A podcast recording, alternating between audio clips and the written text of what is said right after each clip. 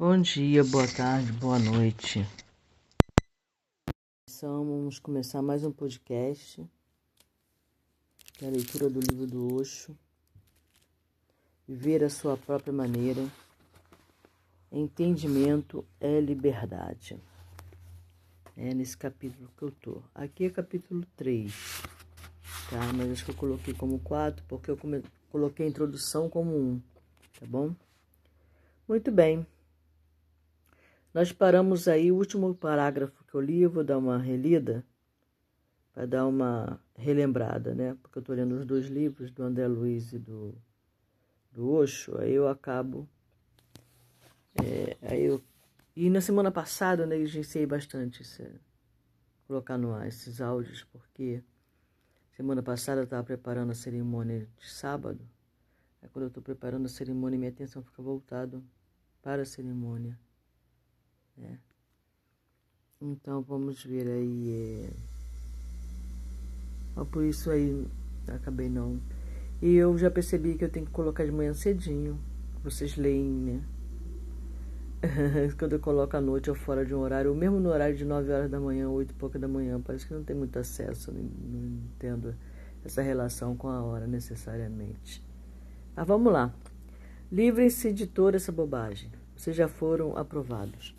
Do contrário, nem poderia. Então, a última pergunta é essa, esse, esse tema está dentro desse, dessa pergunta que foi feita aqui. Ó. Estou consciente da minha necessidade de aprovação e aceitação por parte dos outros. Não quero ser direcionada para essa necessidade. Como resolver isto? É, então, engraçado que eu acordei hoje pensando sobre isso, sabe? Essa necessidade de aprovação e aceitação. Quando não é de quando não é do pai, da mãe, é do marido, é do filho, é do neto, sei lá de quem mais, que a gente joga essa necessidade de ser aprovado, sabe, naquilo que a gente pensa, ter um respaldo naquilo que a gente pensa, naquilo que a gente faz. A gente está sempre atrás de um respaldo, a verdade é essa, né? Nem que seja respaldo da espiritualidade. Lembrei aqui porque às vezes eu fico toda feliz quando eu percebo que eu estou indo pelo caminho certo, seguindo a minha intuição. Então, é um respaldo. Mas é, estava pensando sobre isso em relação aos outros seres humanos, né? Por que essa necessidade, né, de, de que eles aprovem, de que eles nos aceitem, para que nós possamos nos sentir felizes e satisfeitos e entendendo que estamos no caminho certo. Caso contrário, a gente desvia nosso caminho para encaixarmos-nos nessa caixa de outra pessoa, sabe? Então vamos, vamos começar a leitura aqui. Então a leitura está dentro desse contexto, dentro dessa pergunta, tá? Então o último parágrafo, ele fala aqui, ó. Livre-se de toda essa bobagem. Vocês já foram aprovados. Do contrário, nem poderiam estar aqui. Deus os aceitou, os criou. Se Van Gogh pinta, qualquer quadro que ele crie já foi aprovado. Do contrário, antes de qualquer coisa, ele não era, ele não teria criado. Se Picasso pinta algo no próprio quadro, a pintura é aprovada. O pintor colocou seu coração na sua obra. Penetra em fundo dentro do seu próprio ser. Deus colocou ali todos os tesouros de que vocês necessitam. Ele os aprovou, os aceitou. Ele está feliz por vocês existirem. Então agora eu vou começar a leitura propriamente dita, né? Foi onde eu parei. Mas vocês não olham dentro de si. Mans é mans. Contudo, porém, vocês não olham dentro de si. Vocês estão pedindo aos outros, como mendigos, aprove-me. E eles também são mendigos como vocês. Mendigos pedindo a mendigos. Ou seja, como um cego pode guiar um outro cego. Mesmo que eles aprovem um pouco, vão esperar que você também os aprove. Será uma barganha. E pense nisto: eles não têm nada a lhe dar se eles próprios estão pedindo. E o que você pode lhes dar se você mesmo está pedindo? Ficando um pouco mais alerta, você pode parar de mendigar. E com isso a ambição acaba o ego desaparece. Você começa a viver. Dance enquanto está vivo. Essa dança, né, que ele fala aqui, não é você sair, afastar as cadeiras e dançar no sentido exato da palavra. Quando você está alegre, você pode, você pode dançar simplesmente sendo alegre, sendo feliz, sabe? Você sente essa dança dentro de você. Você pode estar andando na rua, indo ao mercado, indo para a casa do filho, indo para qualquer lugar e dançando. Você pode fazer isso dançando. Você não precisa estar mexendo os pés no ritmo necessariamente, porque o que é a dança? É você seguir um ritmo. Você escuta um ritmo você deixa o seu corpo seguir o ritmo. Né? E você vai fazendo movimentos com o corpo de acordo com o ritmo da música que você está ouvindo. Todos nós temos um ritmo. E nós temos frequência, não é? E a dança, ela está radiando frequência, né? Ela tem uma frequência, a música tem uma frequência. E quando você acompanha a música, você consegue se sintonizar com a música e dançar, você está na frequência da música. Então nós temos uma frequência, nós temos um ritmo. Então é só nós encontrarmos o nosso próprio ritmo. Dance enquanto está vivo. Encontre o seu próprio ritmo. Respire com felicidade enquanto está vivo. Cante enquanto está vivo. Não só respire por respirar. E se você não respirar, você vai morrer. Se você prender respiração, você vai morrer. Mas respire com felicidade, você estar vivo. Cante enquanto está vivo. Ame, medite enquanto está vivo. E quando você muda, o foco da sua consciência muda do exterior para o interior. E você se sente enormemente feliz e abençoado. Só o fato de sentir eu existo Toda dança, todo canto, todas as bênçãos estão aí incluídos. Eu existo. Deus está incluído nisso. Não transforme seu Deus em um mendigo. Seja um Deus. Reconheça sua divindade e então nada mais será necessário. Temos simplesmente que aceitar, temos que começar a viver. Vivam como deuses. Esta é minha mensagem para vocês. Esta foi a mensagem de Oshua para o mundo, de Deus, né? de, de Jesus. Vós sois deuses. Né? Ele disse: viva como tal. Vocês verão milagres acontecendo.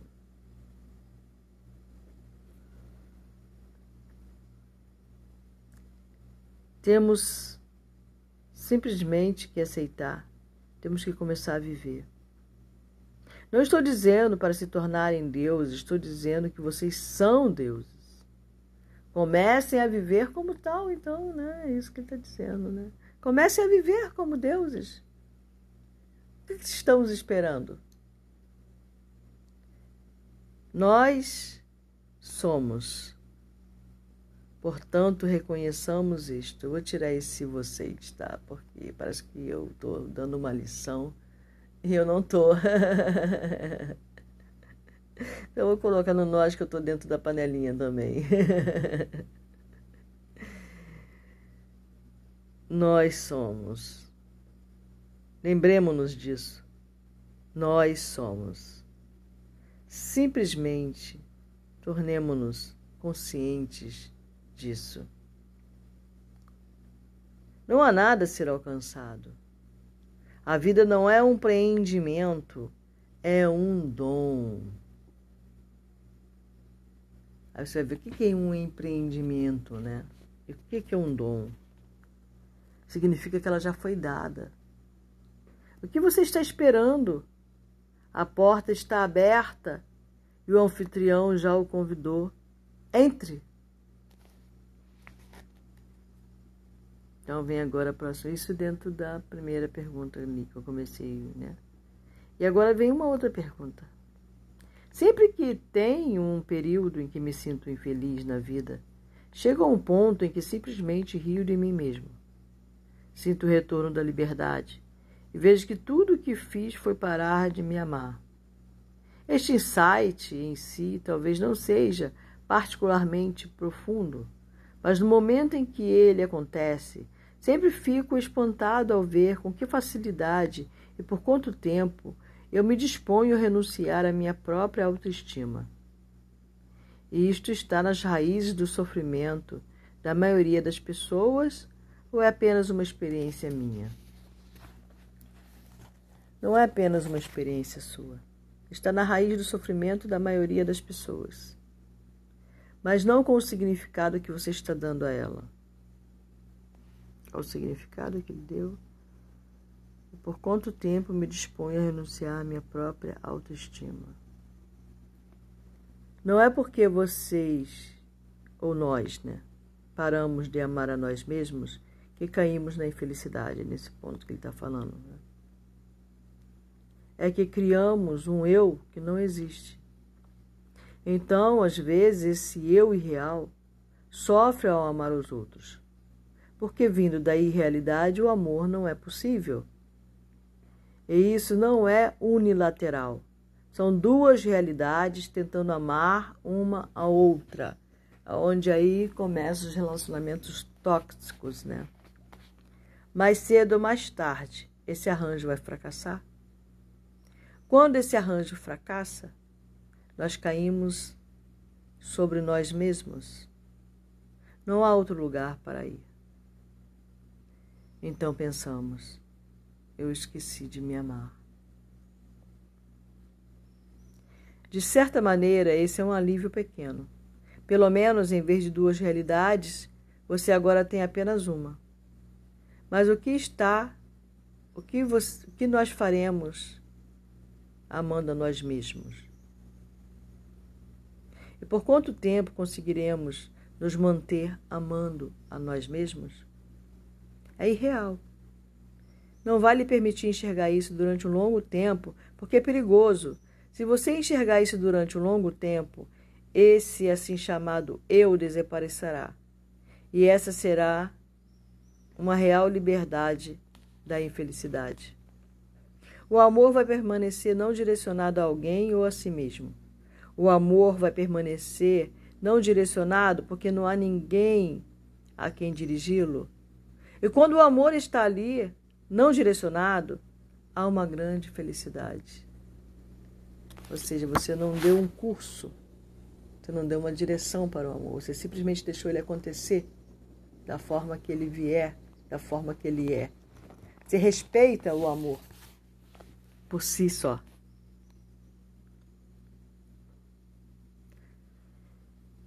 Mas esse eu irreal não vai lhe permitir muito tempo. Logo, você vai tornar a se apaixonar por outra pessoa. Porque o eu irreal necessita do apoio de outras irrealidades.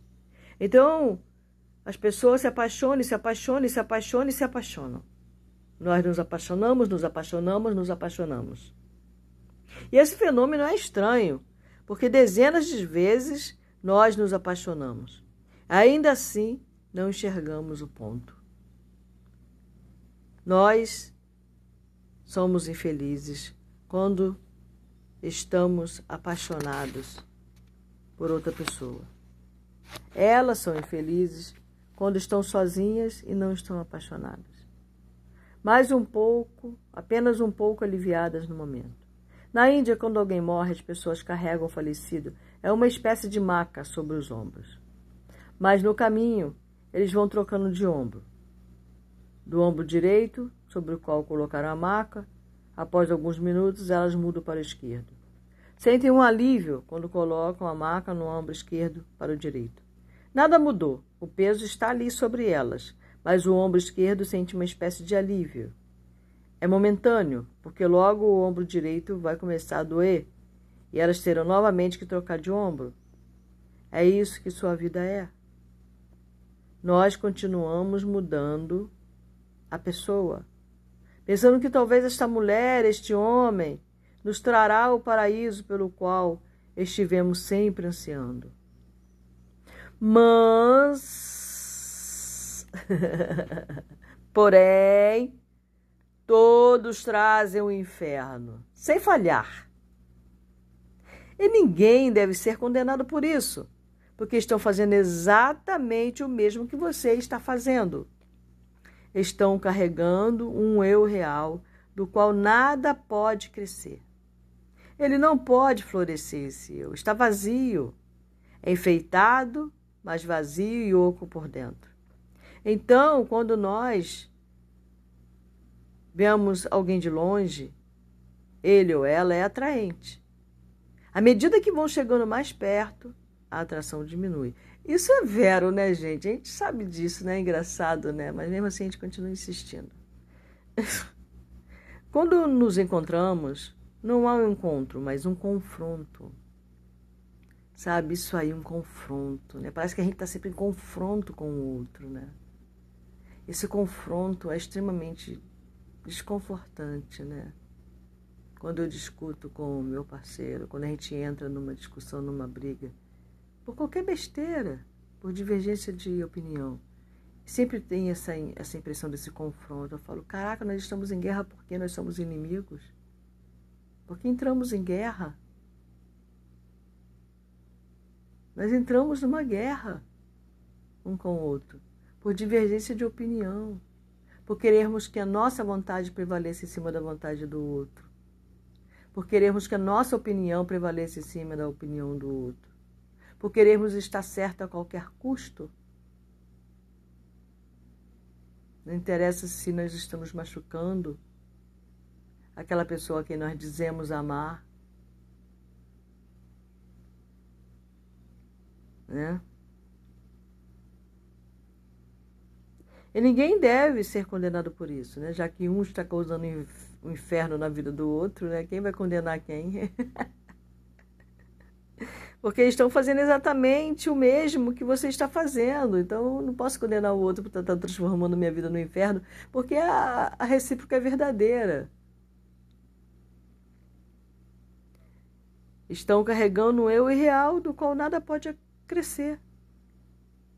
Ele não pode florescer, estava está vazio, enfeitado, mas vazio, oco por dentro. Eu já li isso, mas eu estou lendo de novo. Às vezes eu faço isso, né? Que é para enfatizar, né?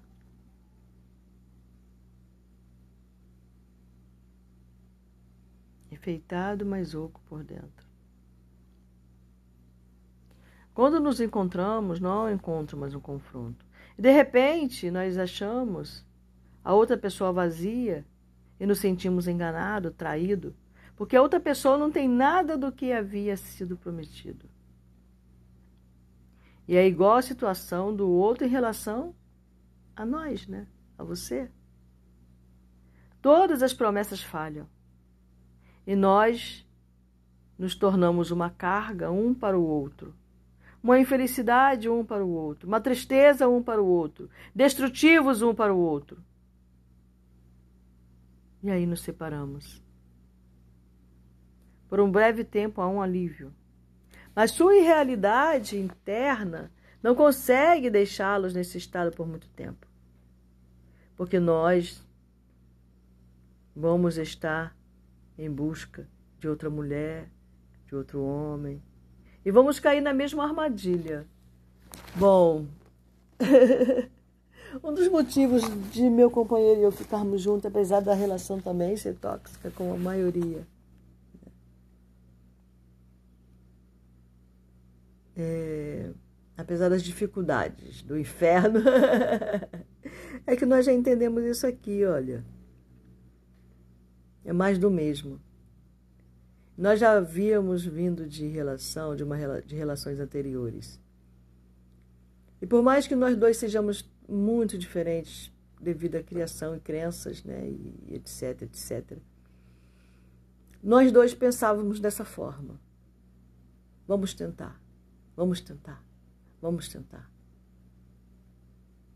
Vamos tentar. Sabe, porque a gente entendeu que mudarmos seria nos separarmos, é, como a gente está sempre precisando, né? A gente acha né, que precisa sempre de estar com alguém. Então, já que nós nos encontramos, vai ser você. E ponto. Independente de qualquer coisa, vai ser você. Nós estamos aí, 23 anos. Entre tapas e beijos mesmo. não, não tapas e beijos, não, não de, de que há violência doméstica, pelo amor de Deus. no sentido psicológico, emocional também, né? É, são tapas porradão que a gente não vê, mas sente profundamente na alma, né? No psique. É, e torna a relação doente. Como toda, praticamente todas as relações estão doentes. A minha não é melhor do que a tua, a tua não é melhor do que a minha. Tem pessoas que conseguem encontrar aquele parceiro, aquela parceira que acrescenta, que, que traz o paraíso, né? Mas aí também é recíproca e verdadeira, você não tem que deusar. Aí você começa a endeusar aquela pessoa, né? Na realidade são duas almas que se encontraram, que se entenderam e que se complementam, o que é muito raro, sinceramente, né? Então não haverá apenas um pequeno alívio. Ele fala que se você realmente quer se livrar da infelicidade e do sofrimento, terá que entender. Você não é esse eu.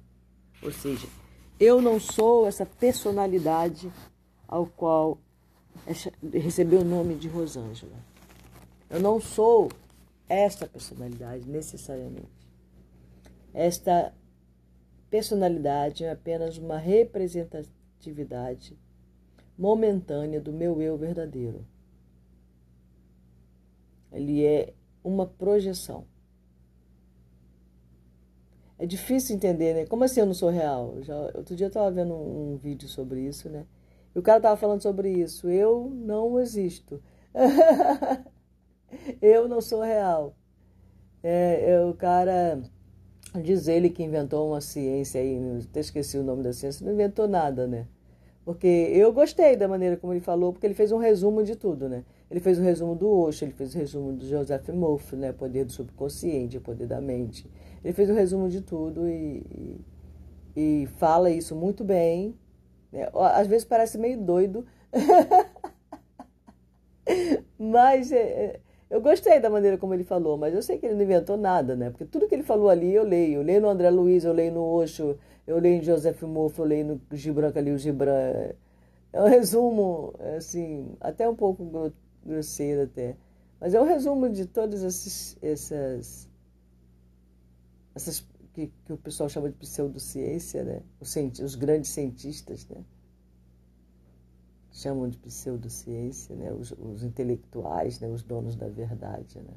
Eles acham que eles sabem tudo e que falar sobre espiritualidade, levar a ciência, unir a ciência com a espiritualidade é pseudociência, etc. Mas eu não estou nem aí para eles também. não estou nem aí para o que eles pensam. Eu sei do que eu vivo no alto dos meus 61 anos. Né? Eu sei do que eu vivo. Eu sei da minha experiência de vida. E foram experiências bastante interessantes. Minha vida sempre foi muito interessante. eu acho. Né? Então eu tive bastante experiência de vida para saber o que aquela pessoa está falando tem algum sentido, faz sentido para mim ou não.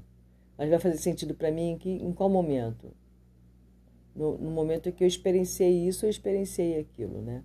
Eu leio, né? Eu entendo que as minhas leituras são informações que me chegam. Elas só vão se tornar algo quando eu começar a praticar, né? Eu vou, mas é difícil até. Isso aqui é, são informações, né? É, e se você não tem esse eu, então ele fala aqui: se você realmente quer se livrar da infelicidade e do sofrimento, terá que entender que você não é esse eu. Então não haverá apenas um pequeno alívio, mas um tremendo alívio. E você não tem esse eu, nós não temos esse eu é muito, muito complicado entender isso, né, gente? A necessidade do outro desaparece. Porque o, o, o outro também, ele é um eu, irreal, certo? Eu, eu chamo de outro, mas não existe outro. Assim como não existe eu, não existe você. Certo? era a necessidade de o eu irreal continuar sendo nutrido pelo outro. Não, não precisamos disso. Não precisamos de ser nutrido, porque nós somos autonutritivo. e ouça atentamente. Quando você não precisa do outro, você consegue amar. E esse amor não vai trazer infelicidade. Indo além das necessidades, exigências, desejos, o amor se torna um compartilhamento muito suave, um grande entendimento. Quando nós entendermos isso, você entender isso, nesse dia nós entenderemos toda a humanidade. Então ninguém pode fazê-lo infeliz. Ninguém pode me fazer infeliz. Eu sei, vocês sabem, que eles estão sofrendo de um eu irreal. Estão lançando a sua infelicidade sobre alguém que está próximo. Meu amor, seu amor vai torná-lo capaz de ajudar a pessoa que você ama se livrar do eu. Eu conheço apenas um presente. O amor só pode lhe dar uma coisa: aquilo que você não é e o que o seu eu é apenas imaginário. Essa realização entre duas pessoas, de repente, as torna uma só. Porque dois nadas não podem ser dois. Duas algumas coisas serão duas, mas dois nadas não podem ser dois. Dois nadas começam a se fundir e a se mesclar. Eles estão presentes, prestes a se tornar um. Por exemplo, se estamos sentados aqui, se todos são um ego, então há muitas pessoas que podem ser contadas. Mas há momentos, eu posso ver, talvez muitas vezes vocês vejam, vocês também o vejam, né, momento, em que é um absoluto silêncio. Sim, você já viu esse absoluto silêncio? Eu já estou aqui na minha casa, eu olho para a natureza, parece que tudo está parado, nada está se movendo. Eu fico olhando, né? E eu sentada, eu olhando para a natureza, eu falei, gente, eu tenho a sensação de que nada está se movendo. Parece que o tempo parou. E aí é um momento que eu escuto nada. Eu não vejo nada se movendo não escuto barulho nenhum. Sabe, é uma coisa interessante. Não sei se você já viu isso. Em que há um absoluto silêncio. Então, nós não, você ou eu não conseguimos contar quantas pessoas estão aqui. Há apenas uma consciência, um silêncio, um nada, uma ausência do eu. E só nesse estado duas pessoas podem viver em eterna alegria. Um grupo pode viver imensa beleza. Toda a humanidade pode viver uma grande bênção.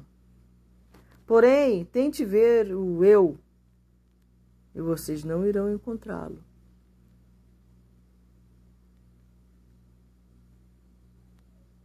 Eu não irei encontrá-lo. Você não irá encontrá-lo. Certo? Não encontrá-lo é de grande importância. Não lhes contei muitas vezes a história de Bodhidharma e do seu encontro com o imperador chinês Wu? Um encontro muito estranho, muito frutífero. O imperador Wu talvez fosse, naquela época, o maior imperador do mundo. Ele governava toda a China, Mongólia, Coreia, toda a Ásia. Olha isso. Exceto a Índia. Ele ficou convencido da verdade dos ensinamentos de Gautama Buda. Porém, as pessoas que trouxeram a mensagem de Buda eram estudiosas. Nenhuma delas era um místico. Então veio a notícia de que Bodhidharma estava chegando. E houve uma grande citação em todo lugar.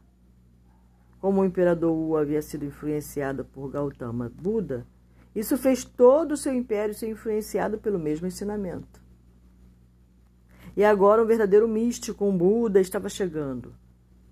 Foi uma grande alegria. O imperador Wu nunca havia ido até as fronteiras onde Índia e China se encontravam para receber alguém. Ele recebeu Bodhidharma com grande respeito e perguntou: Estive perguntando a todos os monges e estudiosos que chegavam, mas ninguém foi de ajuda. Eu tentei tudo, porém, como me livrar deste eu? O Buda disse: A menos que você se torne um não eu. Sua infelicidade não poderá terminar. Ele foi sincero. Bodhidharma olhou dentro dos olhos dele e disse: Eu vou ficar um, no templo do lado do rio, próximo da montanha. Amanhã de manhã, exatamente às quatro horas, venha até lá e eu vou acabar com este eu para sempre. Mas lembre-se, você não pode trazer nenhuma arma com você, nenhum guarda. Você tem de vir sozinho. U ficou um pouco preocupado. O homem era estranho.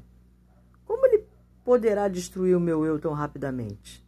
Isso demora, os estudiosos lhe disseram. Vidas e vidas de meditação. Então o eu desaparece. Esse homem é estranho. Ele quer que eu venha, que eu vá até ele na escuridão, às quatro horas da manhã, sozinho. Nem sequer uma espada, nem um guarda, nem uma companhia. Esse homem parece ser estranho. Ele poderá fazer alguma coisa. E o que ele quer dizer com o fato de matar o eu para sempre? Ele pode me matar, mas como ele matará o eu? Durante a noite toda ele não conseguiu dormir. Seus pensamentos mudaram repetidas vezes: ir ou não ir. Mas havia algo nos olhos do homem. E havia algo em sua voz. E havia uma aura de autoridade quando ele disse: Vem às quatro em ponto, e vou acabar com este eu para sempre. Você não precisará ficar preocupado com ele. O que ele disse parecia absurdo, mas a maneira como ele disse, a maneira como ele olhava era tão dominante. O homem sabe o que está dizendo. Finalmente, o decidiu ir. No máximo, ele pode me matar. O que mais? Ah, e eu tentei tudo, não consigo atingir esse não eu. E sem atingir esse não eu, não haverá felicidade, fim para a infelicidade. Ele bateu na porta do templo e Bodhidharma disse: Eu sabia que você viria. Eu sei também que durante toda a noite você ficou mudando sua decisão. Mas isso não importa, você veio. Agora sente-se na posição de lótus. Feche os olhos e eu vou sentar na sua frente. No momento em que você encontrar dentro de si o seu eu, pegue-o para que eu possa matá-lo. Só o segure bem firme e me diga que o pegou. E eu o matarei, e isso estará acabado. É uma questão de minutos. U estava um pouco amedrontado. Bodhidharma parecia um louco. Ele é pintado como um louco, ele não era daquela forma. Mas as pinturas são simbólicas. Essa é a impressão que ele deve ter deixado nas pessoas. Não era sua face real, mas essa deveria ser a face de que as pessoas se lembravam. Ele estava sentado com seu grande bastão na frente de U.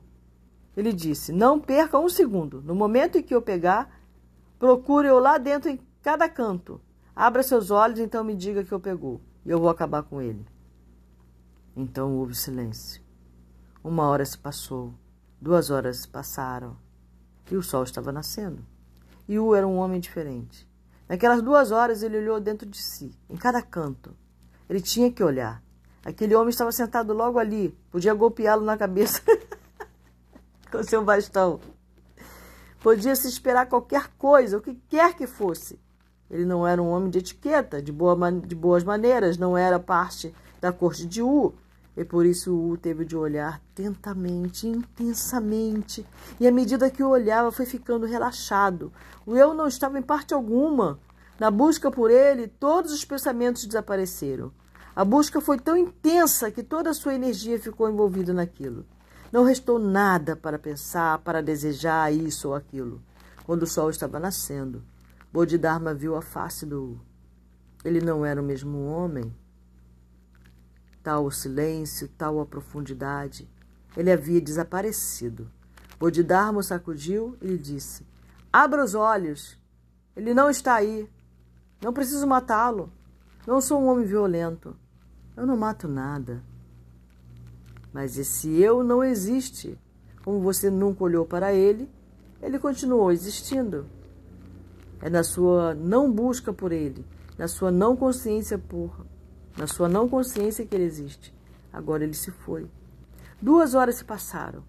Eu estava imensamente satisfeito. Ele jamais havia experimentado tal doçura, tal frescor, tal renovação, tal beleza. E ele não estava ali. Bodhidharma havia cumprido sua promessa. O imperador Wu se curvou, tocou seus pés e disse: Por favor, perdoe-me ter pensado que você é louco. Pensado que você não conhece as boas maneiras, pensado que você é estranho, pensado que você pode ser perigoso. Nunca vi um homem tão misericordioso, tão mais misericordioso do que você. Estou totalmente preenchido. Agora não há dúvidas em mim. O imperador Wu disse que, quando morresse em seu túmulo, no memorial, a declaração de Bodhidharma deveria ser gravada em, em ouro para as pessoas dos próximos séculos. Virei conhecê-la. Houve um homem que parecia louco, mas que era capaz de realizar milagres. Sem fazer nada, ele me ajudou a ser um não eu. E desde então tudo mudou. Tudo está igual, mas eu não sou o mesmo e a vida se tornou apenas uma pura canção do silêncio. Então é isso, vou parar por aqui. Eu vou entrar aqui no capítulo 3 do livro e capítulo 4 meu, né? é, não vou estender mais a leitura, que já tem muita coisa pra gente pensar aí, né? Não eu, né? A gente fala assim, meu Deus, mas como eu vou ser um não eu? Esse cara é louco, esse Oxa é doido. Ele é estranho. mas a gente está sempre em busca, né? Em busca de quê, né? Quando eu falo eu sou um buscador, estou buscando o quê? Se você procurar, né, meditar e buscar seu eu profundamente dentro de você, olhar bem dentro de você, você vai encontrar nada.